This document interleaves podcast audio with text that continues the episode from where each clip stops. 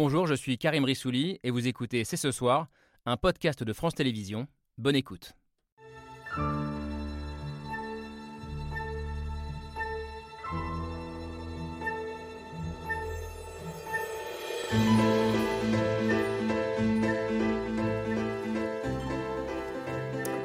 Bonsoir à toutes et à tous, soyez les bienvenus sur le plateau de C'est ce soir. C'est l'un des grands combats du moment, la place des femmes. La place des femmes dans l'histoire, dans l'espace public et plus largement dans la société. Pourquoi et comment ont-elles été effacées de l'histoire et donc de nos places et de nos rues? C'est la question que pose la journaliste et romancière Titu Lecoq dans son dernier livre. Le féminisme également au cœur des débats après la qualification surprise de Sandrine Rousseau pour la finale de la primaire écolo, une candidate qui se dit féministe, écologiste et radicale.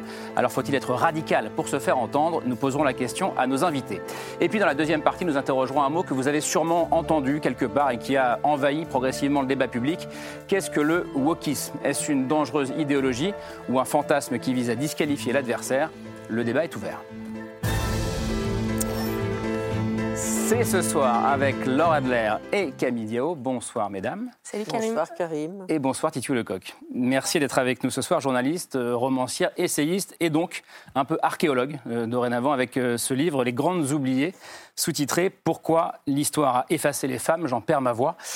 c'est aux éditions, enfin c'est à l'Iconoclaste, livre préfacé par Michel Perrault, grande pionnière de l'histoire des femmes, dans lequel vous faites en quelque sorte la porte-parole euh, d'historiennes, d'historiens aussi, qui ont beaucoup travaillé sur la place des femmes dans l'histoire. Il y a même les travaux d'une certaine Laura Adler qui sont repris euh, dans ce livre. Euh, un livre qui a une dimension historique, euh, entre guillemets, mais qui s'inscrit évidemment dans des débats éminemment contemporains. On va en parler dans un instant. Raphaël Rémileux, le bonsoir. Merci d'être avec nous. Militante féministe, ancienne porte-parole de l'association Oser le féminisme, aujourd'hui conseillère de Paris. Et je crois que je peux dire sans trop me tromper que la radicalité n'est pas un mot qui vous fait peur et que vous l'assumez même pour essayer de, de, changer le monde. Et on essaiera de comprendre aussi avec vous ce qu'est l'écoféminisme. la définition n'est pas forcément simple pour tous ceux qui nous regarde. Et puis Marc Weitzmann, bonsoir. Journaliste et, écrivain, euh, on en a déjà parlé ensemble euh, sur ce plateau, sur d'autres. Euh, vous intéressez depuis longtemps à la question de la radicalité dans, le, dans le débat public et, on voulait vous avoir avec nous ce soir. Titu Lecoq, Les Grandes Oubliées. Désolé Marc Weitzmann, c'est pas vous et moi, c'est vous, mesdames, les femmes. et l'objectif de ce livre, c'est de lutter contre ce qu'Aimé Césaire appelait l'oublioir euh, de l'histoire dans lequel étaient plongés les Noirs, disait-il. C'est pareil pour les femmes. Et dans ce livre, vous montrez comment le, parcours, la contribution des femmes a été progressivement, ou alors avec des allers-retours effacés de l'histoire. Euh, qu'est-ce qui s'est passé? Il y a eu un, un grand complot euh, viriliste ou masculiniste récurrent ou pas? Évidemment, les mécanismes sont un peu compliqués. Parfois, il y a un peu du complot, et puis d'autres fois, pas du tout. Il y a, euh, pour les femmes artistes, par exemple, un mécanisme, je donne un exemple, qui est celui de Catherine Bernard, qui était une grande dramaturge. On est en 1680-90. Euh, elle, elle connaît un immense succès. Et puis, elle disparaît et Voltaire fait une pièce qui ressemble étrangement à l'une de ses pièces à elle et où tout le monde voit la ressemblance et lui dit hum, En plus, ta pièce, elle est moins bien que celle de Catherine Bernard. Pris de rage, il dit de toute façon, elle n'avait pas écrit ses pièces toute seule. Il n'a aucune, euh, voilà, il lance une rumeur comme ça. Il n'a aucune preuve, mais de rien. Et il l'a fait disparaître des manuels euh, d'histoire littéraire, en fait, parce que c'est un peu lui qui fait la bible de l'époque sur les, grands auteurs à retenir. Donc Catherine Bernard, il y a une volonté délibérée de Voltaire, on dirait de nos jours, qu'il l'a cancel, quoi. Il l'a annulé, c'était fini. Et ensuite, il y a d'autres mécanismes qui sont euh, plus profonds et moins clairement malveillants, très liés au 19e siècle qui a un siècle qui considère que la place naturelle de la femme, c'est à la maison et que c'est naturel, donc elle a toujours dû être, et qui, du coup, le 19e, quand il va porter un regard sur la préhistoire, le Moyen-Âge, etc., va calquer ses schémas sur ces périodes-là. Oui, c'est le, le, siècle misogyne par excellence pour vous, le 19e, parce que c'est à ce moment-là qu'on va euh, raconter ou ne pas raconter justement la contribution des femmes euh, à l'histoire de l'humanité. Euh, ce livre, il est évidemment éminemment politique, je sais qu'il résonne beaucoup avec les débats d'aujourd'hui. Est-ce que votre ambition, c'est de déconstruire ce qu'on nous a raconté depuis notre enfance euh, pour que celles et ceux d'ailleurs euh, qui ont appris à l'école, peut-être comme nous, qu'il euh, y avait plus d'hommes que de femmes importantes dans l'histoire, changent leur regard? Il y, a une, il y, a une, dimension politique très claire. Alors, il y a une dimension politique, c'est évident, ce qui n'empêche pas que ce soit un vrai travail objectif hein, d'histoire. Je m'appuie vraiment. Mon but premier était de mettre en avant les travaux des historiennes depuis des dizaines d'années qui travaillent sur ces sujets et où on voit apparaître des choses. Bon, la femme à la préhistoire, on sait qu'on en a entendu parler, on sait que mm. ça bouge un peu, mais je me suis dit faire une synthèse de toutes ces thèses, euh, voilà euh, en histoire des femmes et montrer, essayer de montrer le long cours, les mécanismes qui se mettent en place et, pourquoi euh, on ne raconte que des histoires en non-mixité à l'école. En vrai, dans les programmes d'histoire, ils sont non-mixtes. Mmh. Essayer de faire une histoire mixte. c'est ce que dit Michel Perrault, c'est la première phrase de, la préface. Qu'est-ce que, qu'est-ce que petite fille on perçoit quand on ne nous raconte que l'histoire des hommes? Raphaël Rémy-Leleu, vous avez eu ce sentiment-là en tant que femme, en tant qu'enfant euh, de n'avoir que des modèles ou des, j'allais dire quoi, des, figures masculines comme référent? Oui, bien sûr, et encore aujourd'hui. Dans le livre qu'on avait écrit justement avec Margot Collet, on avait eu un chapitre un peu intitulé euh, Où sont passées les femmes dans les livres d'histoire? On s'était appuyé sur une étude qui montrait que les portraits qui sont présents dans les manuels d'histoire, il n'y en avait que 4% qui étaient des portraits de femmes. Puis on avait aussi euh, essayé d'aborder la question euh, de pourquoi n'y a-t-il jamais eu de femme présidente de la République? Et ces deux questions se répondent assez bien, mais une petite Bible comme ça de l'histoire des femmes, ça va continuer à faire du bien. Mais la grande question, c'est est-ce que vous faisiez petite la réflexion non, jamais. Moi, je ne suis jamais fait la réflexion qu'il y avait que. Ça me paraissait normal puisque on nous apprenait euh, que les femmes, c'était ce qu'on appelle maintenant le mythe de la femme empêchée, que les femmes n'avaient pas pu participer à l'histoire puisqu'elles devaient s'occuper des enfants et de la cuisine et de la maison. Et donc elles avaient eu une incapacité matérielle à faire. Et moi, c'est vraiment à l'école, dans, donc dans les années 80-90, j'ai grandi avec cette idée. Donc ça me paraissait normal qu'elles ne soient pas dans les cours d'histoire. Et on découvre que ça s'appelle vraiment le mythe de la femme empêchée parce que les historiennes l'ont appelé comme ça. Quand elles mm. sont allées chercher les femmes dans les sources historiques, elles les ont trouvées partout. Donc on nous a appris aussi des erreurs historiques. En tant qu'homme, euh, Marc Wetzmann, est-ce que vous avez, euh, vous avez déjà fait cette réflexion Que petit, vous aviez grandi ou ado euh, avec que des modèles d'hommes? C'est une question. non, c'est parce que moi, je ne m'étais jamais faite, je vous le dis. Pour ça. J'en sais rien. Non, mais simplement, c'est n'est pas entièrement euh, nouveau. C'est-à-dire que les, les, les, éditions des femmes, par exemple, ça fait depuis des années, ont publié des choses là-dessus. Il, y a un an ou deux, elles ont publié une, une encyclopédie des sociétés matrilinéaires. Euh, il y a plus de 30 ans, Georges Duby et Michel Perrault avaient fait cette monumentale histoire des femmes depuis l'aube de l'humanité. Il y a des choses, qui, que, les femmes étaient oubliées dans l'histoire, et pas seulement elles d'ailleurs. Euh, beaucoup de gens ont été oubliés, ont été oubliés dans l'histoire officielle et pas seulement en France, c'est une, évidence. Et c'est une des raisons pour lesquelles tout explose maintenant en ce moment dans tous les sens. Mais ça ne euh, bouge pas dans les programmes. C'est ça qui est. C'est que on pourrait se dire justement, oui, depuis les années 70, ça y est, c'est bon, c'est rentré dans l'éducation nationale, les programmes en tiennent compte. Et alors pas du tout. Là, la nouvelle mouture des programmes d'histoire, il y a moins de place pour les femmes que dans l'ancienne version. On est sur une régression. Pas compétent là-dessus. Donc, euh, donc, non, mais c'est ça qui est intéressant, c'est de se dire pourquoi ces travaux d'historiennes ne prennent pas, pourquoi ça s'inscrit pas, voilà, dans la culture générale française. Mais alors pourquoi? Parce que l'institution ne les prend pas en compte. Alors, on est sur une période en ce moment très complexe et très ambivalente. D'un côté, euh, l'éducation nationale a mis Olympe de Gouges au programme de français, du bac français, c'est formidable. Et en même temps, en histoire générale, il y a une régression des femmes. Hmm. Mais, mais là, il y a quelque chose ouais, de l'institution et du pouvoir. Et, même, oui, et même sur le genre, souvenons-nous de l'adversité qu'a endurée Najat Vallaud-Belkacem quand elle a essayé de faire passer la notion de de genre qui est enseigné aux États-Unis depuis je ne sais combien de temps. C'est un autre débat. Hein. Non, non, on est toujours dans la même problématique de la reconnaissance de l'humanité qui est composée, je crois, des femmes et des hommes. pourquoi c'est un autre débat, Marguerite Parce que la question, du, la question de la différence sexuelle et la question du genre sont deux questions connexes, mais un peu différentes, il me semble. Mais sur le, sur le féminisme et sur la reconnaissance des femmes, euh, oui, bien sûr, de toute façon. Enfin, c'est un secret pour personne que la société française est particulièrement conservatrice, l'est depuis longtemps. C'est une longue histoire, c'est une vieille histoire. Euh, particulièrement sur, cette question d'ailleurs. Mais c'est la vertu de ce livre, c'est que l'histoire n'est pas une histoire linéaire. Euh, Titu Lecoq, qui n'a pas eu euh, un moment euh, jamais les femmes n'ont eu de pouvoir, les hommes ont toujours voulu le conserver. Il y a eu des avancées et il y a eu des reculs. Moi, j'ai appris beaucoup de choses, même s'il y a eu des, histoires des femmes avant. Euh, j'ai appris, par exemple, qu'au euh, Moyen Âge, il y avait des femmes bâtisseuses de cathédrales. Ça, je l'ignorais. Je suis ignorant, mais il y avait des chevaleresses, il y avait des jongleuresses on disait le mot autrice à l'époque. On a des grands débats aujourd'hui, est-ce qu'on le dit auteur, auteur euh, ou autrice? À l'époque, on le disait. Euh, c'est intéressant, ça résonne beaucoup avec aujourd'hui, tout ça. Ça résonne beaucoup et ça permet de se rendre compte que, euh, que effectivement, on, on a souvent cette idée que l'histoire en fait a un sens, qu'elle va dans un sens qui est le sens du progrès, qu'on irait tous vers l'égalité, voilà, de manière quasiment naturelle, d'un état sauvage d'inégalité vers l'égalité. C'est complètement faux. Et ce que nous montre cette histoire, c'est que euh, on peut avancer. C'est ça qui est formidable. On peut gagner des droits, c'est toujours possible. Et je finis un peu le livre là-dessus sur des individus qui s'organisent et qui y vont peuvent faire bouger les choses, mais on peut aussi perdre en liberté. Et c'est arrivé aux femmes en France. Il y a mmh. des périodes qu'on appelait, par exemple, le grand renfermement à la Renaissance, où les femmes perdent violemment en droit et en liberté. Donc il faut toujours être vigilante en se disant le pire, le meilleur, rien n'est joué, il n'y a pas de fatalité dans cette histoire. C'est vrai, quelque chose s'est joué, effectivement, euh, j'y pense en vous écoutant, hein. quelque chose s'est joué, vous parliez tout à l'heure du 19e siècle, quelque chose s'est joué en France après la Révolution française et pendant tout le 19e siècle, une sorte de crise de la virilité euh, qui, a des, qui a des sources très profondes, à mon avis, euh, parce que le, à partir du moment où le pouvoir central est remis en cause avec la Révolution, quelque chose se passe.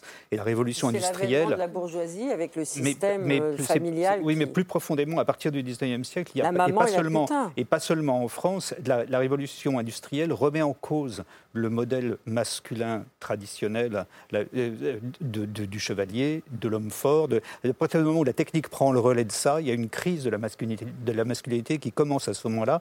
Et c'est ce qui a été étudié par alors, tous les romanciers, tous les écrivains de la fin du 19e siècle et des années 10-20 de D.H. Lawrence, Henri Miller en parlent. Hemingway ne parle que de ça, d'une certaine manière. Et euh, en, France, particulièrement, le, en, France particulièrement, le, pourcentage de duels, par exemple, c'est intéressant de voir que le, nombre de duels augmente particulièrement en France et on se bat à l'épée au, tournant du XXe siècle à peu près pour n'importe quoi dans, les classes bourgeoises. Il y a donc une espèce de... Les femmes n'avaient pas le droit de participer. il y a donc une espèce de... Mais c'est une réponse à la crise de la virilité Oui, je pense. Je pense qu'il y a une espèce d'hystérisation du, modèle masculin, euh, en France notamment, euh, au tournant du XXe siècle qui est, qui est connexe de, Il y a une histoire de la virilité qui a été écrite également en plusieurs volumes. Et ce qui est intéressant là-dedans, sur les duels par exemple, c'est moi je pense que la masculinité est perpétuellement en crise. que la crise est inhérente hmm. à la masculinité prédominante telle qu'on nous la vend. Et donc sur les duels, quand on commence les duels fleurs et mouchetés avec les longues épées, etc., et ben c'est vécu à l'époque comme un signe de dévirilisation parce qu'avant c'était des grosses épées et qu'elles étaient voilà.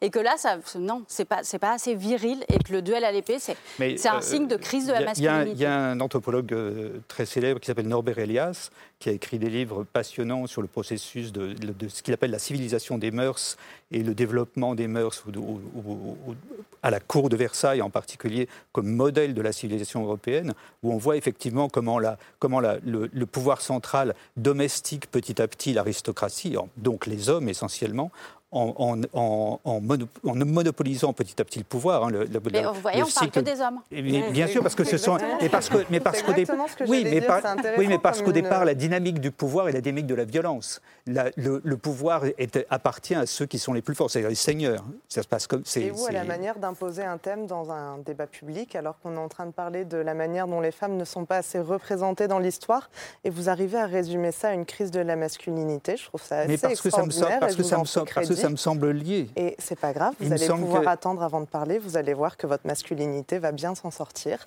Et en l'occurrence, il y a des, il y a des analyses absolument inverses à ce que vous venez de raconter, qui est basé sur vos lectures. Vous avez parlé de romancier, vous avez parlé d'un anthropologue, mais on peut sinon prendre aussi des travaux d'historiennes ou de sociologues qui démontrent au contraire que même avant la Révolution française, le fait justement de passer à une société où la féodalité s'organise autrement, on a un avènement de la bourgeoisie, on cesse d'aller sur une gestion des communs qui est beaucoup plus égalitaire en termes de foyer économique entre les femmes et les hommes, c'est là où les femmes sont dessaisies de leur pouvoir, où elles deviennent un instrument notamment de reproduction. C'est l'avènement finalement du début de la femme publique avec tout ce que ça avait de péjoratif comme connotation.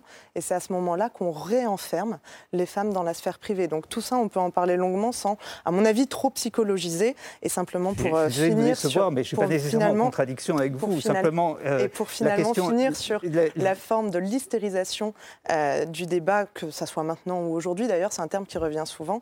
L'hystérisation, c'est quand même je nos parlais, grands médecins antiques qui décrivent l'utérus des femmes qui se baladent parce qu'elles sont incapables de comporter leurs émotions. Parce que je parlais de l'hystérisation masculine. Je ne parlais pas de l'hystérisation des femmes. Mais je pense que le concept n'est ni à reprendre ni concernant les femmes ni concernant les hommes. Les utéris ne se déplacent pas a priori selon les humeurs. Mmh. Alors il y a une, euh, une chercheuse qui a fait sa thèse sur l'invention de l'hystérie, dont je parle dans le livre, qui est hyper intéressante, qui au départ c'est une maladie qui est perçue comme la maladie des nobles parce qu'ils sont trop fragiles et trop sensibles, et comment à un moment, justement, dans l'histoire de euh, misogynie plus intense, on va en faire une maladie de femmes. Hmm. Mais c'est une maladie d'hommes et de femmes nobles, et ça devient la maladie des femmes. Alors moi, je voudrais parler du peuple et des femmes du peuple dont vous parlez admirablement dans votre ouvrage.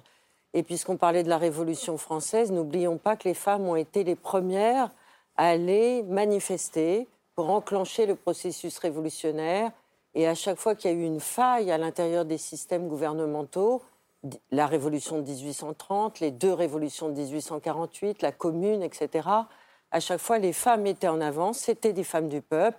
Vous citez des femmes complètement méconnues, et je voudrais leur rendre hommage, comme Julie Daubier. C'était des femmes ouvrières, c'était des femmes créatrices, c'était des femmes qui écrivaient des journaux, qui les distribuaient, qui appelaient à l'égalité des femmes avec les hommes. Et à chaque fois, les, hommes révolutionnaires n'ont jamais, jamais, jamais souscrit à leur demande, qui était notamment d'avoir le droit de vote. Et cette histoire des femmes du peuple, moi, je voudrais leur rendre hommage. Et je voudrais rendre hommage au livre de Titouan, parce que c'est vrai que ce sont des, oubliés de l'histoire. Hmm. mais Titouan, c'est un prénom masculin, faites attention. oui, mais c'est Titiou, Titiou. Bon, bah, Titiou. Mais enfin, euh, à la femme qui prend en charge ces oubliés de l'histoire. Il faut aller dans les bibliothèques, il mmh. faut aller trouver les archives. Une femme comme Arlette Farge a magnifiquement aussi ressuscité l'histoire des femmes du peuple qui ont toujours eu beaucoup plus de pouvoir qu'on n'imagine, y compris dans les manuels de l'éducation. Par exemple, dans la classe ouvrière, depuis l'aube de la Révolution de 1789, c'est elle qui gérait l'argent du foyer, c'est elle qui était responsable de l'éducation des enfants. Et c'est au nom de cette double responsabilité qu'elles ont demandé aux révolutionnaires masculins, qui certes savaient très bien parler dans les enceintes, ben, leurs droits, mais elles, ne, les ont pas, eus. Comme vous le savez, il a fallu la fin de la Seconde Guerre mondiale pour accéder à la citoyenneté. non seulement elles ne les ont pas obtenues, mais en plus les révolutionnaires, à un moment 93, les trouvent tellement dangereuses qu'il y a une loi qui passe qui interdit le rassemblement de femmes dans la rue à mm. plus de 3 ou 5, parce qu'on se dit, elles peuvent faire une autre révolution, c'est trop dangereux. Donc elles n'ont plus le droit de se réunir, elles sont exclues de tous les clubs politiques. Et voilà, et c'est un nivellement par le bas à ce moment-là. On fait un saut dans le temps Oui, je fais un petit saut dans le temps. J'arrive sur aujourd'hui, puisque vous évoquiez tout à l'heure, euh, euh, Titu Lecoq, l'effacement des femmes artistes avec l'exemple de Catherine Bertrand. Ça, c'est un mécanisme qui est toujours à l'œuvre euh, aujourd'hui. Et l'exemple d'actualité, c'est cette installation sur l'Arc mm. de Triomphe, donc le, qui est emballé par Christo. Euh, depuis quelques jours, ça a fait beaucoup parler, sauf que Christo, eh bien, euh, il a conçu toutes ses œuvres depuis le début de sa carrière en collaboration avec sa femme, Jeanne-Claude. Euh, ça fait presque 30 ans qu'ils avaient décidé de signer leurs œuvres à deux sous le nom Christo et Jeanne-Claude, justement pour revendiquer cette double paternité, maternité des œuvres. Sauf que toute la communication autour de cet événement, elle s'est faite autour du seul nom de Christo, jusqu'au hashtag officiel utilisé sur les réseaux sociaux, c'est hashtag Christo Paris. Et il a fallu euh, qu'il y a quelques jours, des féministes euh, euh, en parlent et, s'offusquent sur, sur Internet pour que finalement le nom de Jeanne-Claude soit remis en avant dans les médias ou par l'organisation de l'événement. Et qu'on la découvre parce que moi, la première, je ne savais pas en fait. C'est pas hmm. que c'est pas qu'on avait la flemme d'écrire Jeanne-Claude. C'est même on ne savait pas que c'était l'œuvre d'un couple. Et, c'est pas Christo qui en est responsable. Hein. Il était très amoureux de sa femme et tous les deux sont morts mais c'est la communication publique qui donne encore la lumière à ah, l'homme. et je pense que c'est euh, euh, renforcé parce que ce sont des œuvres monumentales, que c'est, on est sur un truc gigantesque, et donc c'est très gros, c'est un homme, quoi. On voit dans votre livre, euh, Titu Lecoq émerger, on parlait du 19e comme d'un siècle misogyne, mais on voit aussi à la fin du 19e des figures féministes, euh, militantes, qui vont euh, émerger. On apprend, moi j'apprends aussi leur nom. Hubertine Auclair ou, Madeleine Pelletier, qu'on va voir en photo, je crois, qui organisaient des, actions spectaculaires, qui revendiquaient justement une forme de violence, une forme de radicalité. Venons-en à la radicalité. Vous écrivez Nos arrière-grand-mères attaquaient les bureaux de vote à coups de pierre. Euh, est-ce que ça veut dire que la radicalité, elle est consubstantielle au combat féministe Pour vous? C'est Madeleine, Pelletier pose la question dans son journal et elle dit, euh, en gros, elle dit jeter des pierres, c'est pas bien, mais si c'est tout ce que les gens entendent, eh ben, on va jeter des pierres je pense que ça résume qu'elles elles ont tout essayé pour obtenir ce droit de vote. Elles ne l'ont pas vu de leur vivant, hein, le droit de vote des femmes. Et à un moment, effectivement, elles savent qu'il faut occuper déjà la sphère médiatique. Et donc, on voit Hubertine Auclair, qui est bah, très bourgeoise, le petit chignon, le voilà. Et bah, cette femme-là, elle allait renverser l'urne euh, dans le bureau de vote. Quoi. Et c'était perçu comme un geste excessivement violent. C'était le seul moyen, à ce moment-là, d'être entendu. Et vous dites aujourd'hui, on nous parle de radicalité féministe, mais nos, alors oui, et quelques années plus tard, euh, une autre génération, mais va perturber une finale de championnat de foot. Dans les années 30, ça Voilà. Et toujours sur l'histoire du droit de vote. Et je me dis, si de nos jours, les féministes, on allait perturber un match de foot, mais enfin, voilà. Mais, on sait. mais on, sait, on s'est posé la question même. Pour, euh, par exemple, la lutte contre les féminicides, il y a un moment où très très sérieusement, avec les militantes d'oser le féminisme, on s'est posé la question est-ce qu'il faut nous aussi qu'on se mette à bloquer des autoroutes si on veut avoir un milliard sur la table? Hmm. Question encore en suspens. Vous l'avez pas fait. Pas encore. et à l'époque, elle le faisait. Elle bloquait des routes, elle s'enchaînait, elle, euh, voilà. Euh, elles ont obtenu et en même temps, il ne faut pas oublier la dimension pacifiste du mouvement féministe international et des énormes manifestations contre la guerre avant la guerre de 14, où les femmes étaient toutes, justement, dans toutes les places des grandes villes de l'Europe pour dire non, non, non, on vous en supplie, nous plaidons pour l'absence de guerre. Encore une fois, elles n'ont pas réussi. Continuons à parler de la radicalité, c'est l'un des grands mots du débat. Euh, en ce moment, celle qui assume sa radicalité, euh, et dont on parle beaucoup depuis dimanche, c'est la finaliste, euh, alors surprise pour beaucoup, de la primaire écolo, Sandrine Rousseau. Elle se revendique féministe, écologiste et radicale. Et c'est le mail de Pierre Michel.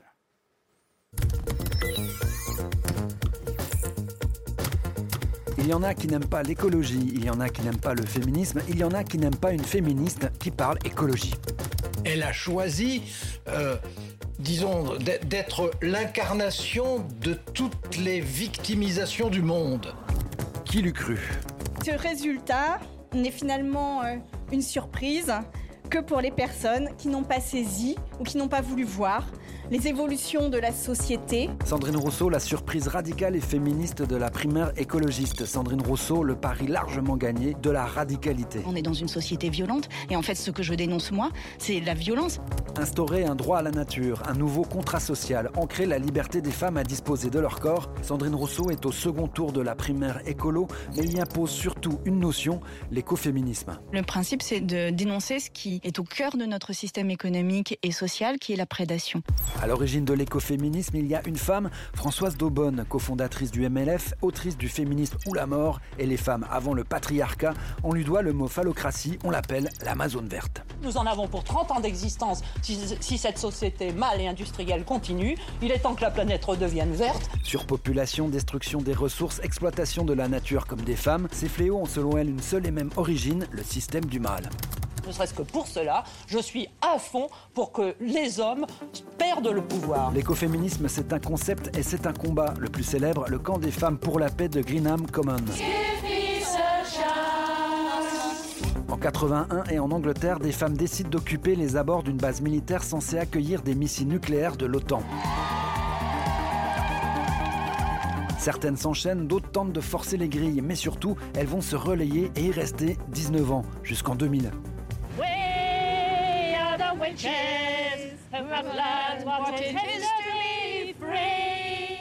De Greenham Common à la primaire écologiste, sorcière, radicalité et liberté. Raphaël Rémy, le quand on est une femme et qu'on s'assume radical, on est forcément une sorcière? Dans les yeux de beaucoup, peut-être, et pourquoi pas. Pourquoi pas? Mais pourquoi pas? Parce que, y compris dans l'histoire euh, des femmes et dans l'histoire des femmes qui se sont engagées, les sorcières ont beaucoup été euh, les femmes qui détenaient euh, du pouvoir, y compris du pouvoir par le savoir, et qui ont été pointées du doigt à cause de cela, qui ont été violentées à cause de cela. Et donc il y a eu un mouvement aussi dans le milieu féministe il y a quelques années, qui a démarré il y a quelques années euh, de réhabilitation des sorcières. Et là, je parle des quelques années les plus récentes. Mm. Mais en effet, même dans le mouvement écoféministe, dans les années 70, dans les années 80, que ce soit aux États-Unis ou en Italie, les femmes chantaient Nous sommes les petites filles des sorcières que vous n'avez pas réussi à brûler. On a essayé de l'expliquer dans le, dans le mail de, Pierre Michel, mais cette notion d'écoféminisme, elle est claire pour vous, pas forcément pour tous ceux qui nous regardent. Beaucoup la découvrent euh, à la faveur de la candidature de, Sandrine Rousseau. Euh, quel est le point commun entre l'exploitation de la nature euh, et la domination masculine sur les femmes, Il y a beaucoup de points communs. En fait, il y a beaucoup de points communs, il y a beaucoup de combats qui se rejoignent et il y a beaucoup, en effet, d'exploitations qui reposent les unes sur les autres. Je m'explique, c'est finalement une petite partie de l'humanité qui, euh, via le capitalisme, qui via le sexisme, qui via le racisme, va euh, prendre un maximum de pouvoir et va se reposer sur la violence, la domination, les discriminations pour assurer ce pouvoir. Et donc le fait de faire une répartition de l'humanité en deux catégories, les hommes et les femmes, mais aussi en deux systèmes de valeurs, ce qu'on appelle le dualisme. D'un côté, il y aurait les hommes la science, les lumières, de l'autre euh, les femmes, la magie et l'obscurantisme, pour reprendre très très rapidement euh, et à très gros traits les choses. Ça a créé des systèmes de valeurs opposés en permanence et c'est ce qu'on dit en tant qu'écoféministe. Il y a euh, ces points communs entre l'exploitation de la nature et l'exploitation des femmes. Il y a par exemple un, un slogan que j'aime beaucoup qui dit ni les femmes ni la terre, à savoir que ni à prendre, ni à violer, ni à vendre, ni les femmes ni la terre ne doivent être exploitées au profit de quelques-uns. Marc Weizmann, vous qui aimez beaucoup euh, la vie des idées, euh, comment vous regardez cette, euh, ce concept, cette idée euh, d'écoféminisme Si j'aime beaucoup la vie des idées, mais... ah si Qu'est-ce que je vous dise? Bah, Ce que vous voulez. Il y a énormément de questions qui sont soulevées par ce, par, par, par ce que vous venez de dire et par ce type de discours, mais c'est des questions qui sont à laquelle, auxquelles les réponses, des réponses sont immédiatement apportées de manière globale, alors que euh, c'est des questions très lourdes qu'on peut pas, auxquelles on ne peut pas du tout, du tout apporter de réponse aussi dogmatique que ça. Je suis désolé. Euh, donc c'est tout ce que je peux dire. Évidemment qu'il y a un lien entre, et c'est pas nouveau, évidemment qu'il y a un lien entre le développement du monde industriel, l'exercice, une forme d'exercice du pouvoir et tout ce qui a été euh, saisi par le pouvoir industriel et le pouvoir économique, mais pas seulement en Occident. Euh, et pas seulement sous régime capitaliste. Euh, L'Union soviétique n'a pas fait, fait, tellement mieux, la Chine communiste n'a pas fait mieux, donc sans prendre uniquement au capitalisme, c'est quand même très réducteur. Et ne voir dans l'évolution de l'humanité que la domination d'un petit groupe, en l'occurrence les hommes, tous intrinsèquement, on ne sait pas pourquoi, capitalistes, et tous intrinsèquement racistes quand ils sont blancs, et uniquement quand ils sont blancs, ça me semble quand même extrêmement réducteur comme, comme, explication, euh, comme facteur d'explication de l'histoire humaine. Raphaël Rémileux mais j'ai besoin visiblement de beaucoup plus de temps, puisque j'ai l'impression que vous avez vous-même beaucoup réduit mon, mon intervention. Ma question n'est pas celle d'avoir des personnes qui intrinsèquement euh, exercerait ce pouvoir et cette domination, mais bien euh, cette connexion entre euh, les oppressions, qu'elles soient en effet majoritairement aujourd'hui des oppressions capitalistes, des oppressions racistes. Et je pense que tout ça nourrit un même système de prédation qui est à remettre en cause. Mais après, j'assume ce que vous appelez dogmatisme. Si c'est ça, la, la, conviction et la vie des idées, j'assume d'être dogmatique. Tu le coq. sur l'écoféminisme, c'est intéressant parce qu'il y a un lien avec euh, l'historiographie, c'est-à-dire qu'il y a des ouvrages sur les sorcières, etc., qui sont sortis, qui, qui analysaient l'apparition au XVIe, XVIIe siècle d'une forme de capitalisme qui allait avec en même temps le développement de l'esclavage et une perte des droits pour les femmes qui sont ramenées à leur fonction d'utérus. Quoi. Et donc on en a tiré effectivement une logique de, en fait, d'une forme de patriarcat. Alors là où je suis d'accord, c'est que ça n'est pas la seule. Le patriarcat peut prendre plein de formes différentes et n'est pas forcément d'ailleurs lié à la propriété privée comme on se l'est longtemps dit. Mais euh, donc le patriarcat, c'est beaucoup de formes différentes et des intensités différentes. Mais notre forme actuelle effectivement, naît à, à peu près, mmh. là-dessus je pense que vous êtes d'accord, à peu près à ce moment-là, et de d'un rapport au monde qui fait que des individus considèrent qu'ils peuvent s'approprier et être maîtres. On possédait une femme et on possédait une terre. Et ça, c'est pas rien comme euh, hmm. rapport au monde, celui de, de posséder. L'idée de la possession de la terre et de la femme n'est pas, ça, ça, ça, ne naît pas là. C'est beaucoup plus divers géographiquement et historiquement. À Mais sur, surtout, ce qui naît là, c'est le rapport à la science et le rapport à l'idée de, de, raison. Et c'est ça qui va devenir le facteur euh, dominant pour la conquête. Le mélange, le, la confusion entre raison, rationalité et technique. Et c'est ça, c'est ça qui va poser un, qui nous pose à nous un vrai, qui nous pose aujourd'hui un, vrai problème.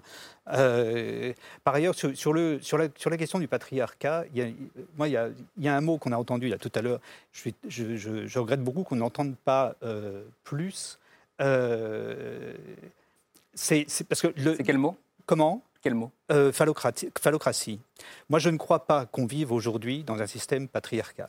Le système patriarcal, c'est un système qui, les mots ont un sens. Le patriarcat, c'est un système qui repose sur un, sur un système de loi, sur, le, sur, la notion de pater familias, sur, sur un système de loi qui est hérité du, de, de, du monde romain, qui a évolué lui-même. Et je suis assez d'accord avec Milan Kundera pour dire que le monde des pères s'est effondré quelque part dans la deuxième moitié du XXe siècle en Occident. Mais euh, il n'a pas été remplacé par une société plus égalitaire. L'avantage du patriarcat, c'est l'avantage de la loi des pères, c'est qu'on peut la renverser. Ce qui a succédé, à mon avis, au patriarcat, c'est la phallocratie, et c'est quelque chose de beaucoup plus brutal, parce que beaucoup plus directement violent et totalitaire. C'est quoi la différence entre les deux, du coup? Le, le patriarcat repose sur un système de loi. Et la phallocratie? C'est juste la force brute. Et c'est ce qu'on vit aujourd'hui. À mon avis, c'est ce qui se passe. C'est ce qu'on ce vit aujourd'hui. Je ne pense pas que quand, quand, vous regardez, quand, on a, quand, quand, vous regardez Donald Trump, quand vous regardez euh, Vladimir Poutine, quand on regardait euh, Benjamin Netanyahu, Bolsonaro, ou, ou, tous, on, on, ne voit pas des pères. On voit des, on voit des voyous qui se sont installés là où la loi a disparu. Et, et, et c'est ça, à mon avis, qui, qui rend les choses un peu complexes et qui fait que c'est une des raisons pour lesquelles les relations se durcissent de, un peu partout. C'est intéressant. Est-ce qu'on utilise Moi, je le crois mot qu'il ne faut pas jouer avec les mots. pour dire domination masculine. Hein. Ah, domination masculine, disons-le. pas la domination même chose. masculine. Les mots ont un sens, Laure. Encore aujourd'hui. Les, mots ont un sens. Comme... Le patriarcat. Quand on a parlé de société matriarcale, voilà, ce n'était pas avec des codes de loi non plus. Ce n'est pas, pas un jeu avec les mots, c'est une tentative pour essayer de. Chacun son, chacun son tour. Et de ne pas s'enfermer dans des lieux communs. Ben, ce n'est pas un lieu commun de dire que nous vivons dans une société contemporaine occidentale qui est encore régie par la domination masculine. Excusez-moi. Si, c'est ça un lieu commun, oui, un lieu eh ben alors vous êtes un super phallocrate. Mais j'ai le sentiment que Margaret Spen ne dit pas qu'il n'y a pas une domination brutale masculine. C'est une question sémantique. Mais j'ai l'impression qu'il dit qu'il sait mieux que nous, surtout. Donc euh, c'est ça qui peut être. Ah, vous demandez mon avis, je vous le donne. oui, oui, non, mais et on l'a très très bien entendu. Mais euh, non, mais je pense qu'on comprend bien quand on dit patriarcat qu'on veut signifie domination masculine. Je pense que la plupart des gens comprennent le sens, même si c'est pas le sens originel. Et voilà. Non, mais je, je, je, dis ça parce que je pense. C'est pas ça qui est important je, dis, sur le dis fond ça parce du combat. Que, mais si, je pense que c'est important parce que je crois que l'erreur d'analyse conduit à des erreurs d'action et que si vous ne comprenez pas ça, vous, mais vous allez dans le mur. Et, simplement. Euh, Pourquoi on va dans le mur Non, mais moi j'aime beaucoup l'idée de la figure du pater familias qui. Euh, parle du sexe des anges pour expliquer la vie aux féministes. Mais euh, du coup, vous qui n'avez pas fait d'erreur d'analyse, quelles sont vos actions pour renverser cette phallocratie ah dont vous voyez la violence Moi, je suis militant de rien, moi. Hein. Je, voilà. On va oui, oui, tout à, fait.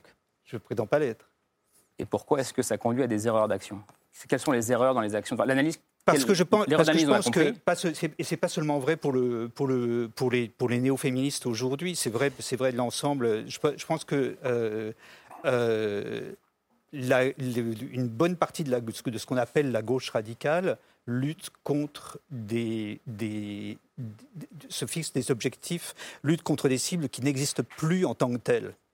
Et résultat, euh, des scores électoraux. C'est-à-dire qu'ils sont. si on ne voit pas dans quelle société on vit, on vit on ne peut pas lutter contre efficacement. je, suis désolée. Pour le coup, je pense qu'on a, toutes les deux travaillé sur les féminicides, sur les homicides conjugaux. Et je, pense qu'on connaît le sujet mieux que vous. Et que là-dessus, parce qu'on a porté une parole, parce qu'on s'est mobilisé, parce qu'on s'est confronté à une réalité qui était difficile. Moi, comme journaliste, c'est le travail le plus difficile que j'ai fait, ça a été travailler là-dessus. On a fait un petit peu avancer les choses, on essaye de porter le sujet, il se passe quelque chose. Et les féministes ont fait avancer les choses. Enfin, elles ont amélioré la vie des femmes concrètement. Non, mais je ne remets pas ça en cause. Hein. Si, parce que vous dites qu'il n'y a pas que nous, mais celles d'avant aussi, elles se sont trompées de méthode. C'est pas vrai. Je n'ai pas dit celles d'avant, non, non, je parle du mouvement néo-féministe aujourd'hui. Je dis que ça ne se limite pas. Je pense que la gauche radicale, d'une manière générale, fait une mauvaise analyse de la situation. Vous vous considérez comme une néo-féministe ou pas? Moi, j'ai pas envie de me considérer ou d'avoir un débat sur la place des femmes dans l'histoire où. Euh, la conversation euh, serait happée par une forme de trou noir qui vise à nous réexpliquer ce qu'est la phallocratie ou le patriarcat par un homme qui est la seule personne sur le plateau incapable de ne pas couper la parole. La radicalité, est-ce que c'est un gros mot pour vous? Pas du tout. La radicalité, c'est aussi euh, ce qu'on met dedans. La radicalité, ça peut être euh, une méthode, ça peut être une exigence, mais la radicalité n'est pas en soi un mouvement. On peut être masculiniste radical, comme on peut être féministe radical. Et je, je pense avoir choisi mon camp en la matière. Oui, parce que la, la radicalité, elle peut aussi naître, euh, et je vais revenir à Sandrine Rousseau, euh, dont on parlait il y a quelques minutes, d'expérience euh, personnelle de la domination et de la violence. Sandrine Rousseau, juste pour rappeler, la première fois que le grand public a entendu parler d'elle, c'est quand elle a porté plainte aux côtés d'autres militantes et élus écologistes contre Denis Baupin, qui était député écolo et qui était accusé par plusieurs femmes d'agression sexuelle. Elle a expliqué plusieurs fois que c'est ça aussi qui a nourri son engagement politique et que si elle a décidé de se présenter à la primaire euh, cette année, euh, c'est aussi euh, une, sorte de réaction à ce qu'elle a appelé un sentiment d'humiliation lorsque le ministre de l'Intérieur, Gérald Darmanin, a été nommé à son ministère, alors qu'à l'époque, il était sous le coup d'une enquête pour des accusations de viol et de harcèlement sexuel et moral. Alors, a priori, cette enquête est en train de se diriger vers un non-lieu, mais tout de même, cette radicalité, elle naît aussi d'expériences personnelles de violence et de domination, Marc Weissmann puisque, vous, puisque vous, vous, dites que la, gauche radicale se trompe de, de, je crois, que c'est pas seulement pour la gauche, c'est pas seulement par rapport à la gauche. Je crois qu'effectivement, la radicalité, ce que vous appelez, ce que tout le monde appelle la radicalité, naît d'un très fort sentiment d'humiliation. Ça, je suis entièrement d'accord avec ça. C'est le, le, sentiment dominant en ce moment partout, pas seulement à gauche. Euh, je pense qu'une bonne partie du succès de Zemmour repose là-dessus. Une bonne partie du succès de l'extrême droite repose là-dessus. Une bonne partie des gilets jaunes repose là-dessus. Les antivax n'en parlons pas. Euh, les islamistes n'en parlons pas. C'est général. Tout le monde est humilié. Tout le monde est victime du système. Et tout le monde est furieux. Et, vraiment, ce qui est vraiment le, le mot central pour définir l'époque, c'est ça, c'est la fureur. Et, et euh, Virginie Despentes, avec qui je suis d'accord à peu près sur rien, a dit qu'on euh, vivait en termes de féminisme le moment Valérie Solanas, du nom du, de la fille qui avait tiré sur, euh, sur Andy Warhol. Euh, je crois qu'elle a parfaitement raison là-dessus. elle trouve ça très bien, moi pas, mais je crois qu'effectivement, le, ce moment de fureur où on prend les flingues et où on tire, on y est symboliquement quelquefois, pas si symboliquement que ça d'autres, de quelques, par ailleurs, mais c'est le, le, moment qu'on vit, c'est un moment profondément incohérent. Et, mais je crois que ce qui, ce qui unit tous ces mouvements, qu'il s'agisse de Sandrine Rousseau, qu'il s'agisse d'Éric Zemmour, qu'il s'agisse de l'extrême gauche ou de l'extrême droite, c'est le désir d'en finir avec un système de représentation on ne supporte plus l'idée de déléguer le pouvoir à des gens qu'on ne reconnaît pas comme légitimes. On veut s'exprimer par soi-même et on veut être authentique et on veut que la forme d'authenticité passe par l'expression de la pulsion la plus radicale. Laure, avant de poursuivre sur la, discussion sur le, mouvement. Il ne faut pas confondre le combat d'Éric Zemmour avec celui de Sandrine Rousseau, parce qu'alors là, on n'y comprendrait vraiment plus rien. Et je m'élève contre ben, Cette, euh, ce monde commun que vous amalgamez, dont les combats sont totalement opposés. Je pense que vous avez raison sur l'humiliation. Karim a reçu dans ses politiques il n'y a pas longtemps un penseur euh, de notre modernité contemporaine qui est à mon avis euh, un de ceux qui comprend le mieux ce qui nous arrive, qui s'appelle Pierre Rosanvallon. Et je crois qu'une de ses thèses, c'est que nous sommes tous humiliés, mais que nous, les femmes, nous n'avons pas forcément les mêmes armes pour pouvoir faire reconnaître nos droits que des gens qui se situent dans le camp de la violence, de l'adversité, de la déconsidération perpétuelle et du rejet total de la démocratie. Et je pense que les femmes et leur avenir peuvent faire changer le rapport justement à la honte et le rapport avec le politique dans le sens le plus noble du terme. Mesdames et messieurs, je voudrais qu'on poursuive la discussion en, s'arrêtant sur un mot qui a, euh, j'allais dire, envahi le débat public. Euh, ce mot, c'est le mot woke. W-O-K-E, et par extension le wokisme, alors littéralement être éveillé, être lucide face aux injustices et aux discriminations, mais être woke pour ceux qui s'en méfient, c'est aussi faire preuve d'intolérance et de victimisation. Alors débattons-en, de quoi les woke sont-ils le nom? On en débat juste après la preuve par trois, signé Hugo Bernard.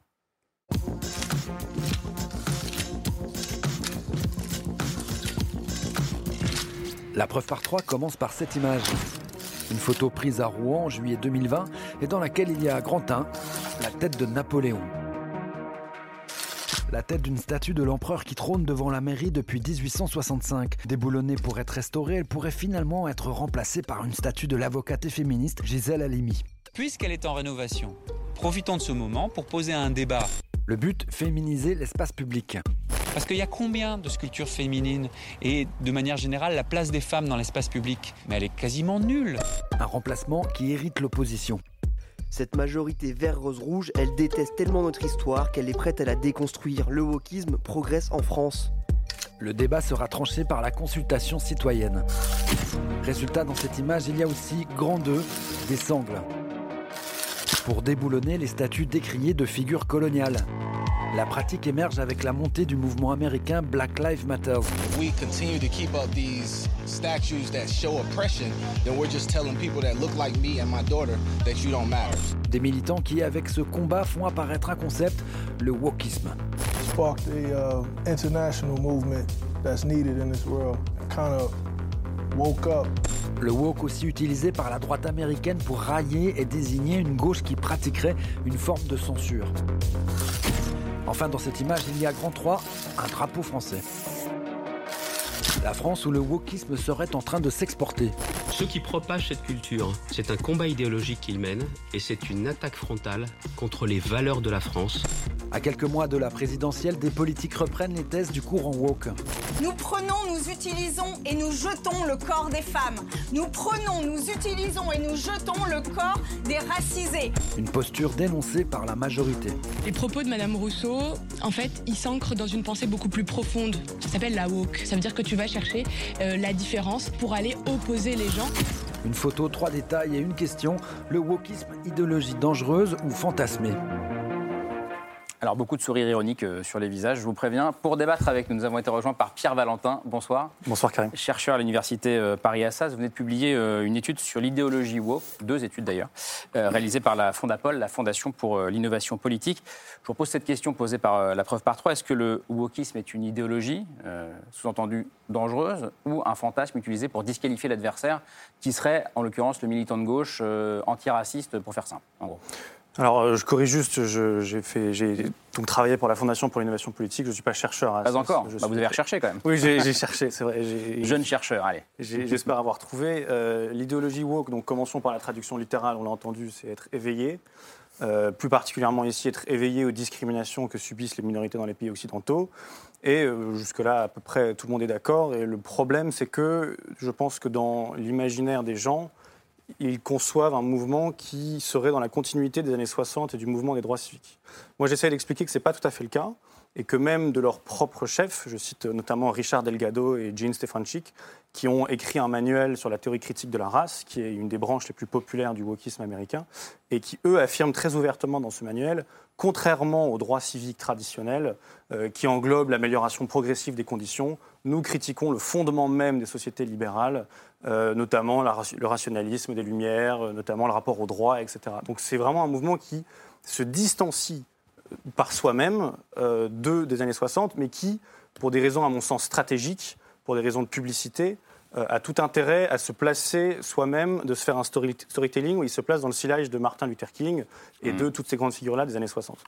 Euh, et moi, il me paraissait important d'opérer cette distinction euh, et, de montrer que c'était un terme qui déjà était initialement une revendication positive et non, comme on l'entend souvent, un terme créé par ses détracteurs, un anathème. C'est initialement une revendication qui vient bah, de Black Lives Matter qui l'a popularisé. Avant ça, c'est dans le RB euh, afro-américain en, 2008. Et au fur et à mesure, ce sera repris. Et d'ailleurs, en 2018, Le Monde considérait encore que être woke, c'était synonyme de être cool dans la culture afro-américaine. Il faut quand même peut-être préciser qu'aux États-Unis, c'est un, terme qui, a émergé comme, euh, comme euh, un, marqueur identitaire, en tout cas une revendication. Euh, le terme, il est arrivé assez récemment en France. Je pense qu'il y a très peu de Français qui, l'utilisent et qui en ont entendu parler, et qu'il est surtout manié par les adversaires du camp progressiste aujourd'hui. Bien sûr, bien sûr, mais à moins de considérer que dès qu'un terme qui était initialement une revendication positive, qui se définit bien et qui, et qui décrit bien un mouvement, parce qu'il y a ce rapport à une petite élite qui aurait accès à un savoir éclairé, éveillé, pas face à des masses endormies qui ne se rendent pas compte que dans la manière de serrer la main, dans la manière de conduire sa voiture, il y aurait des preuves de racisme latent, de colonialisme, etc. Donc le mot woke pour moi est pertinent parce que pourquoi, il montre ce clivage. Pourquoi ça dans la manière de serrer la main ou de conduire sa voiture? C'est-à-dire que c'est ce qu'on décrit euh, comme étant des microagressions. Donc il faut savoir qu'une microagression, c'est tout ce que une personne a décidé de percevoir, ou alors soit la personne qui l'a subi, soit une personne, euh, hmm. un passant, décident de percevoir comme étant une agression, comme étant une invective hostile à euh, la, race, le sexe, etc. Donc dans la mesure où il y a un aspect très subjectiviste, parce que ça, repose sur la perception individuelle, tout peut être décrit comme une microagression. Et on voit notamment dans des témoignages de gens qui ont réussi à sortir du, wokisme, euh, qu'ils expliquent que euh, ils avaient l'impression en fait de voir le mal partout. Tout Vous en parlez comme d'une secte. Oui, oui, comme une addiction. Il faut, il faut arriver à comprendre qu'au moment donc, de, de, George Floyd et des événements d'il y a un an, euh, on voit des scènes où George Floyd est, euh, euh, est, peint avec une auréole sur les murs. On voit des gens qui pratiquent le lavement des pieds, des gens qui se flagellent, des gens qui se mettent à genoux, ça on l'a vu partout, c'est un geste qui est symboliquement très chargé. Et à mon sens, l'aspect religieux de la chose est pertinent parce que, comme l'étudie Joseph Bottom, donc spécialiste de, la religion en Amérique, il a écrit un ouvrage en 2014, les pays post-protestants sont beaucoup plus facilement wokisables, si je puis dire, que les pays post-catholiques. Pourquoi? Parce que dans le protestantisme, il y a un rapport au péché qui est très fort. Bah, et lorsque le protestantisme n'est plus que culturel, eh bien, on perd le Christ qui est rédemption des péchés et on n'a plus que le privilège blanc. Donc on est tranquille en fait. Alors, on pourrait croire ça, mais c'est bon. J'aimerais bien pouvoir le dire. Malheureusement, c'est pas le cas dans la mesure où on voit une croissance exponentielle en France. Euh, par exemple, personne ne parlait d'écriture inclusive en 2014-2013 et aujourd'hui, on est. Alors, dans les sondages, dans les sondages, personne n'utilise l'écriture inclusive. C'est des ordres de minorité de toute petite exception. Aujourd'hui, c'est dans le programme donc d'Europe Écologie Les Verts. Et, les Verts. et ça, ça fait ça pour vous, c'est un marqueur woke? Oui, parce qu'on on est on est en train de, il y a cette idée en fait. comme euh, définition quand même. Alors, pour, Monsieur, c'est même un marqueur identitaire qui ne sert qu'à servir de, de point de reconnaissance d'une communauté woke, sachant que ça n'est pas un terme en tout cas que nous employons dans le milieu féministe euh, ces dernières années, à moins que je ne me sois lourdement trompée sur mon engagement. Euh, Qu'est-ce qui signifie ce mot pour vous ben, En fait, moi, ce qui me dérange déjà, c'est qu'on parle euh, du mouvement woke en France dans une, euh, dans une optique d'opposition assez frontale de la part euh, des conservateurs ou des réactionnaires contre euh, certains mouvements, qu'ils soient féministes, antiracistes, progressistes, écologistes. je tiens avant tout à rappeler que la, Fonda, la Fondapol, pour laquelle vous avez publié ces deux études, est une fondation de droite, très liée aux Républicains, qui était auparavant très liée à l'UMP, dont le président Dominique Régnier, ou directeur, je ne sais plus, a été candidat au, régional, au régional en la matière etc., etc., etc. Donc, j'ai pas envie qu'on fasse passer ça comme euh, étant quelque chose de purement neutre, parce qu'il y a une opposition idéologique qui est frontale et qui est saine dès lors qu'elle est exposée. Et je préfère qu'on l'expose. Ce qui me dérange, au-delà de, ce que je considère être un certain nombre d'approximations dans votre manière euh, de tout mélanger, par exemple, quand on dit Sandrine Rousseau, candidate woke, alors qu'elle reprend les analyses écoféministes de Françoise Daubonne dans les années 70, je pense que ça a tout à voir avec le courant matérialiste du MLF et pas grand-chose à voir avec les universités américaines de ces dix dernières années. Donc déjà un peu de rigueur dans le débat. Et puis ensuite, la manière dont vous le présentez est en fait extrêmement... Euh, enfin, ce qui me dérange, c'est en effet que vous alliez vers le registre de la secte, mais aussi de la peste, de la maladie, de l'incendie. Ce sont des mots que vous utilisez. Et en fait, si vous souhaitez caractériser une opposition politique par rapport à vos convictions, pas de problème, on a des mots pour dire ça. On a le conservatisme, on a le fait d'être réactionnaire, d'être progressiste, d'être féministe, très bien. Et ensuite, on peut se dire, bah, en fait, non, moi je me reconnais plutôt dans ça ou dans ça. Mais dans votre manière de le décrire, je trouve qu'il y a un mouvement de déqualification euh, et vraiment d'amalgame de tout ce qui est porté par des courants euh, assez Alors, Pierre différents. Valentin, on, me reproche, si j'ai bien compris, notamment un, tombeau de reproches, mais parmi ces reproches, il y a l'idée que j'utiliserais volontairement un, disons, un lexique médical. Euh, le problème, c'est que c'est le wokisme lui-même qui s'est caractérisé dans ce sens-là. Chez Jacques Derrida, par exemple, euh, en 94, il donne un entretien où il explique qu'on peut résumer en schématisant toute son œuvre à une grande parasitologie, une grande virologie, la matrice de tout ce qu'il a fait depuis qu'il a commencé à écrire.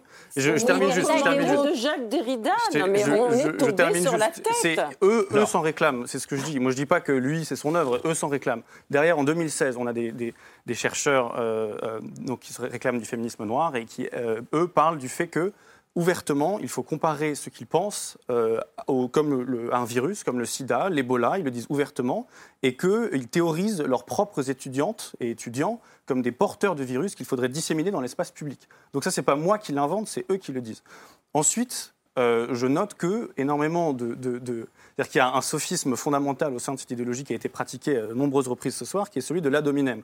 Dans, dans toute pensée qui se respecte, normalement, l'adominem est de l'ordre du sophisme, le wokisme l'institutionnalise à grande échelle. On a entendu l'insulte super phallocrate tout à l'heure. L'adominem pour. Euh, l'adominem, c'est à la place de, de débattre du fond, de l'argument qui est faux, mal choisi, des statistiques fausses, etc. On va dire mon interlocuteur est méchant, de manière... On disqualifie l'interlocuteur. On disqualifie l'interlocuteur. Et c'est pour ça que je trouve ça intéressant. Dans euh, mes travaux, je cite des gens qui sont quasi exclusivement de centre-gauche, qui se réclament du progressisme, du libéralisme, et on voit cette volonté non pas de les qualifier... Par exemple, par exemple Jonathan Haidt et euh, Grégory Lukianoff, donc des psychologues américains, ensuite Jason Manning et Bradley Campbell, qui sont également du centre-gauche, du progressisme. Et il y a cette volonté, dans, je dirais, cette forme de pureté, non pas de qualifier l'adversaire, mais de le disqualifier. Et c'est ça qui empêche le débat, finalement. On a la sémantique médicale, on en a parlé. Vous, euh, Marguerite Spen, vous parlez même d'un nouveau macartisme. D'abord, j'ai lu, lu cette, euh, cette, étude. Je la trouve extrêmement bien informée sur le contexte américain, sur ce qui se passe aux États-Unis. Je suis désolé. Il se trouve que je connais un peu les États-Unis, à défaut de connaître le, les, tout, le, tout, le, détail du, du wokisme. Mais effectivement, c'est une, une étude qui est très informée sur l'histoire histoire du mouvement et sur le contexte américain aussi. Effectivement, la référence religieuse, elle est constante, elle n'est pas spécifique à votre étude d'ailleurs. Beaucoup d'études aux États-Unis sur le mouvement se réfèrent à la tradition protestante et au puritanisme.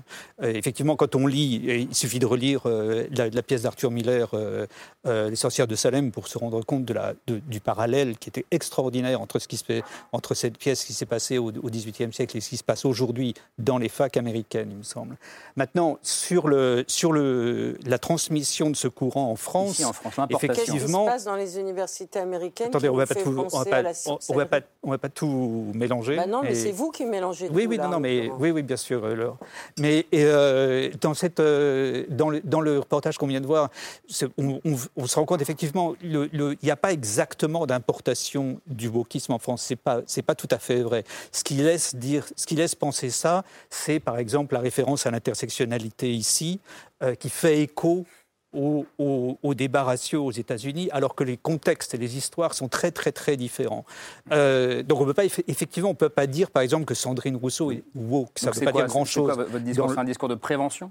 Non, non, mais je pense qu'il y a des problèmes qui sont similaires. En particulier, là où les deux, là où les deux, les deux courants se rejoignent, c'est dans le mode opératoire, c'est-à-dire une forme d'activisme d'ailleurs le, terme qu'on emploie maintenant, euh, on dit plus militant, on dit activiste, euh, cette manière de, transformer, de se transformer, en, de, brandiser, de, faire de son nom une marque militante euh, qu'on voit de plus en plus en France.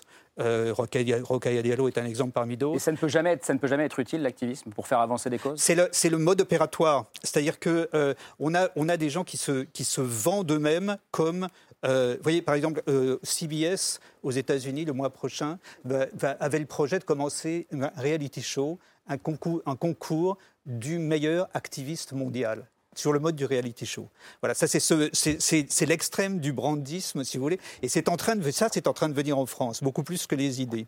oui, sur les techniques, moi ce qui me pose un problème sur, euh, en France sur le wokisme, c'est que concrètement, en tant que militante féministe, comment je le vis? Je le vis comme une invective que Valeurs Actuelles, CNews, enfin toute une nébuleuse qu'on connaît, euh, utilise pour clairement diaboliser et les militantes féministes et antiracistes. Ça sert à ça en France à l'heure actuelle. Et on se retrouve dans une posture où le moindre article américain sur ce qui s'est passé dans une fac, on ne sait même pas la placer sur une carte, on va me demander de... Et alors, ah, vous avez vu, vous en pensez quoi? Ça n'est pas mon sujet, ça n'est pas moi. Je ne suis pas dans un campus aux, États-Unis.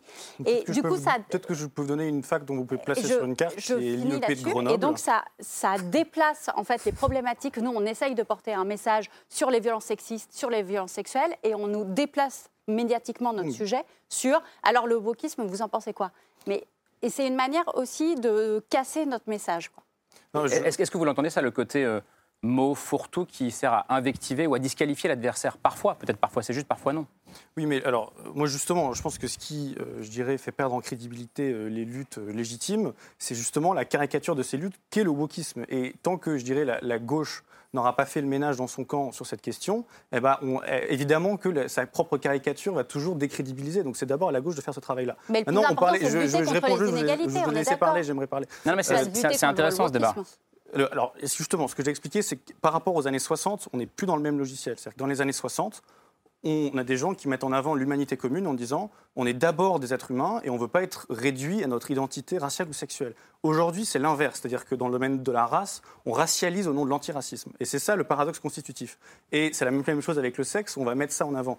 Et vous parlez ici de défendre la cause des femmes, et très bien, sauf qu'il faut savoir que le wokisme a largué la femme depuis longtemps, c'est une catégorie qui est à l'aube de devenir réactionnaire pour préférer la catégorie trans. Pourquoi? Parce que le trans, en sa mm. fluidité, permet de mieux déconstruire ça. Et on voit notamment dans le, je termine juste là-dessus, dans le programme, les mouvements ont toujours été dans le programme, hein. dans le programme Europe Écologie Les Verts, on va désormais faire référence, euh, faire référence à la femme comme personne en capacité de porter des enfants. Ou alors personne qui menstrue d'ailleurs. Je ne sais pas si ça fait plaisir aux femmes d'être réduites à ça. C'est vrai ou c'est pas vrai? Alors, je ne sais pas de quelle partie du programme euh, personne, vous parlez. Alors, personne qui menstrue, c'est pas dans le programme, mais personne en capacité de porter des enfants. C'est comme ça qu'on parle des femmes dans le programme Écologie Les Verts et les Vertes. Alors, merci de, cet effort. Euh, j'espère que vous ne le prendrez pas comme une identification euh, communautaire, puisque c'est quand même ce que vous dites sur l'écriture inclusive. je suis la première partisane d'être en capacité de dire et les hommes et les femmes et les personnes transsexuelles et transgenres. Et il n'y a pas du tout de mouvement d'invisibilisation des femmes. Bien au contraire, le but, c'est de cesser les discriminations et le fait de cantonner des personnes. Et en tout cas, enfin, tout à l'heure, vous parliez d'attaque à dominem. Euh, je, ne pense vraiment pas euh, vous avoir fait euh, d'attaque. Bah, pas, vous aviez essayé d'associer des gens libéraux aux réactionnaires. C'est pour ça que je trouvais ça assez particulier. Mais justement, pour moi, ça, ça relève de la controverse politique. Euh, donc, ça n'est pas un, sophisme. Mais je pense qu'au contraire, on devrait pouvoir débattre ainsi de ces questions-là et que la question qui est posée par Titiou est, est fondamentale. C'est-à-dire, pourquoi, quand on essaye de prendre du temps pour parler soit de place des femmes dans l'histoire, soit de violences sexistes et sexuelles, soit de comment faire à venir véritablement l'égalité en politique, pourquoi on se retrouve face à des critiques et à des propos qui ne sont pas du tout ce que nous sommes en train de raconter. Donc il y a peut-être quelque chose aussi de l'ordre du déplacement permanent de la controverse politique sur un autre terrain, ce qui est fait là avec les États-Unis, mais ce qui est fait aussi par exemple quand on traite euh, les écologistes d'islamo-gauchistes ou d'amish. C'est ça, d'après moi, la véritable décrédibilisation et c'est bien dommage. Soit il y, a un déplacement, effectivement, soit il y a une forme de déni en acte, c'est-à-dire que euh, vous, vous, vous, dites que vous ne faites pas ce que vous dites que ce que, vous faites au moment où vous le faites. C'est particulier. C'est-à-dire par exemple bah, bah, par exemple, dans les, dans les par exemple, parce qu'on ne va pas refaire le débat sur l'islamo-gauchisme, mais dans, dans, les, dans, les, dans les manifestations, par exemple, avec les islamistes, euh, des choses comme ça, tout en disant qu'on ne manifeste pas avec les islamistes. On pourrait multiplier des exemples, je ne vais pas le faire là, mais c'est euh, une forme de, de déni que je trouve intéressante, qui n'est pas spécifique euh, ni, aux, écolos, ni, encore une fois, ni à l'extrême gauche, parce que c'est général. C'est une, forme rhétorique actuelle qui consiste à dire je ne suis pas ce que je suis, je ne dis pas ce que je dis pendant qu'on le dit. Sur, euh, quand on regarde sur les États-Unis. pour moi, là. Je ne comprends pas ce que vous dites. Tu vas voir, moi, avec moi, on va redescendre, on va venir à un niveau, on va comprendre. On redescend, on, on redescend. moi, quand je regarde les États-Unis, ce n'est pas le wokisme qui me fait peur. Clairement, c'est le suprémacisme. C'est cette pensée qui est euh, raciste, qui est misogyne, qui est violente, qui va jusqu'à des attentats qui monte de plus en plus, qui monte aussi en France. Et si pour moi il y a un danger en France en ce moment, il vient de là. Et il n'y a jamais eu de dictature féministe ou woke. Jamais. Par contre, des régimes fascistes, il y en a eu, du suprémaciste au pouvoir, il y en a eu aussi, et ça a coûté très cher en vie humaine.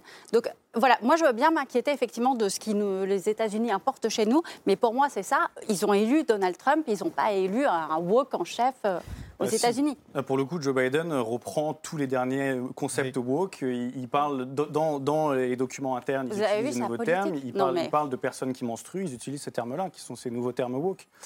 Ah alors, tout le monde, si, Biden par ailleurs, woke, par, ailleurs sur l'extrême droite américaine, vous avez, vous avez raison, mais vous, mais, euh, vous oubliez quand même que le, les, les, les, les, anciens membres du Ku Klux Klan sont aujourd'hui d'accord avec un certain nombre de radicaux noirs pour, par exemple, instaurer une discrimination euh, raciale dans les facs. On est à deux doigts du point Godwin, là. Euh, comment? On est à deux doigts du point Godwin, là.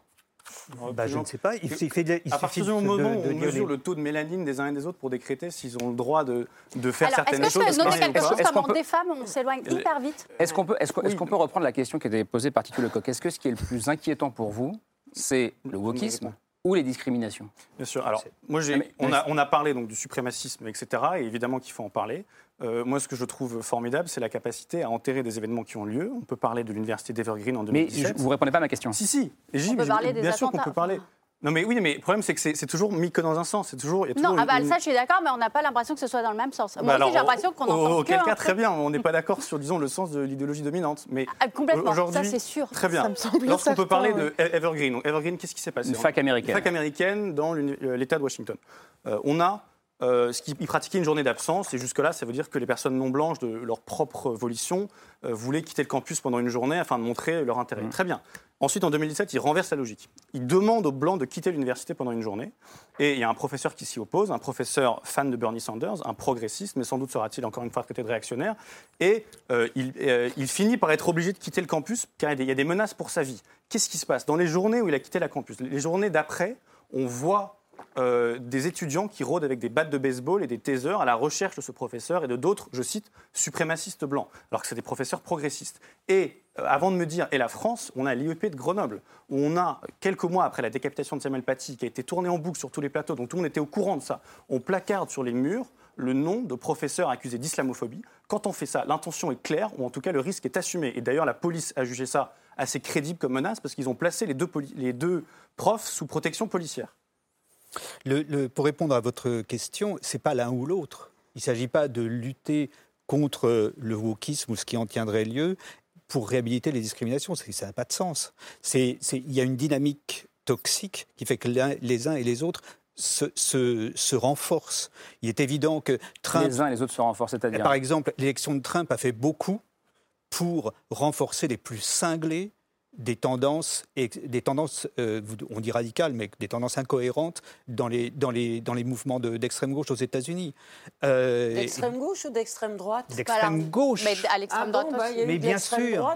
Et parce que les gens qui veulent, parce que là, les, parce que les gens qui veulent réagir, les gens qui veulent réagir à Trump parlent dans des, partent dans des excès inverses complètement délirants. C'était plutôt l'extrême droite du côté de, de, de même Trump. Que, mais enfin, excusez-moi, mais vous connaissez bien les États-Unis? Excusez-moi de poser la question parce que ça ne me semble pas flagrant. Oui, j'ai entendu que vous disiez que vous la connaissiez très bien, mais nous aussi, on connaît les États-Unis. Et par ailleurs, pas le, seul détenteur de savoir. Ici, il est évident que des gens comme il est évident que des gens comme euh, comme Éric Zemmour vont renforcer des, des mouvements euh, d'extrême gauche ici. Donc, c'est pas l'un ou l'autre. Il y a, il y a, il y a un, un, un, double, un double mouvement toxique qui se renforce contre la démocratie. Et je précise que Laure connaît bien les États-Unis, Margaret Smith.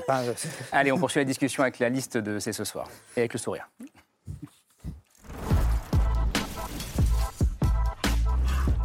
Commence par le choix de Camille. Camille, un film euh, que tout le monde peut aller voir euh, au cinéma qui fait le portrait de la génération woke à Los Angeles. Oui, c'est un film qui s'appelle Summertime de Carlos Lopez Estrada qui est en salle euh, en ce moment. alors ce film, il est né d'un atelier de spoken word qui a été mené à Los Angeles avec 25 jeunes adolescents et jeunes adultes. Donc spoken word, on peut traduire ça par slam en français. C'est une tradition de poésie déclamée qui est notamment assez vivace dans la culture afro-américaine.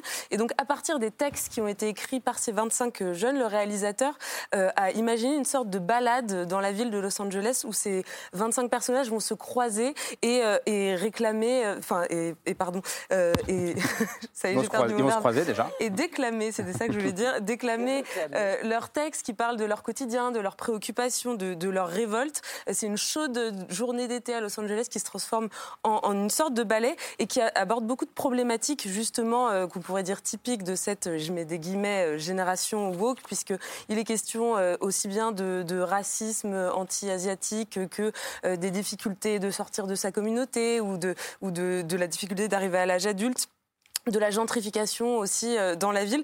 Bref, c'est le portrait d'une de cette génération qui est à la fois consciente, très engagée, euh, assez talentueuse, puisque les 25 euh, personnages qui participent euh, ont aussi beaucoup de, talent d'écriture, et qui permet aussi de faire un portrait un petit peu plus subtil et moins caricatural de toutes ces thématiques qui agitent cette jeunesse américaine aujourd'hui. Summertime, c'est ça? Summertime. ma chère Laure, un livre qui vient de sortir et bah, qui, oui, qui, fait, déjà beaucoup parler de lui, de Mona Chollet, que vous connaissez. On a beaucoup parlé des sorcières depuis le début de cette émission. Elle avait déjà fait un tabac avec son livre précédent sur les sorcières. Là, ce livre s'intitule Réinventer l'amour, comment le patriarcat sabote les relations hétérosexuelles. Le patriarcat ou la phallocratie? Le, patriarcat. Alors, justement, restons dans la nuance et l'éloge de la nuance. Mona Chollet, c'est une écrivaine, c'est une journaliste, c'est une chercheuse.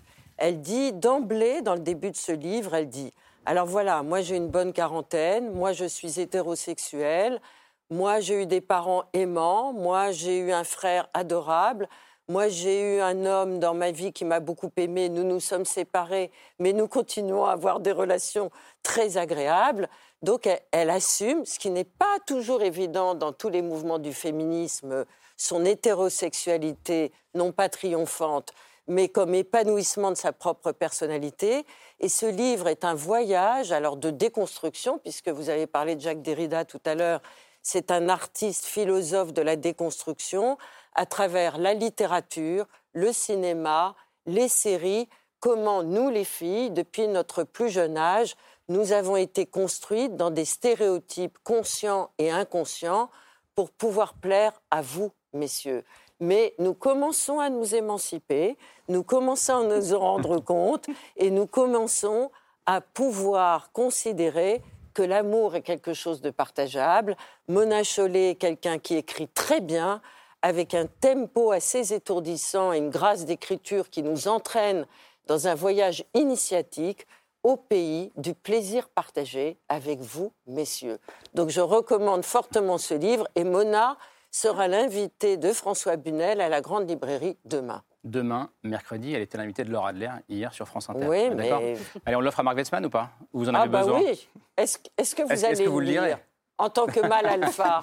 Est-ce que vous me promettez de le lire? Ou en pleine crise de la virilité, on n'est pas sûr. super phallocrate, ça n'a pas peur des mots. Allez, super phallocrate. Merci, merci à toutes et à tous d'être venus sur ce plateau. Merci Raphaël Rémy Leleu. Merci. D'être venu. Euh, Pierre Valentin, Marc Weitzmann, merci, à, tous les deux. Euh, Titu Lecoq, euh, votre livre s'appelle Les grandes oubliées, pourquoi l'histoire a effacé les femmes? Il n'y a pas de raison, il va être pour vous ce cadeau, euh, Pierre Valentin. Camille Laure, on se retrouve euh, demain, ce sera juste après François Bunel, à 22h30. Bonne fin de soirée.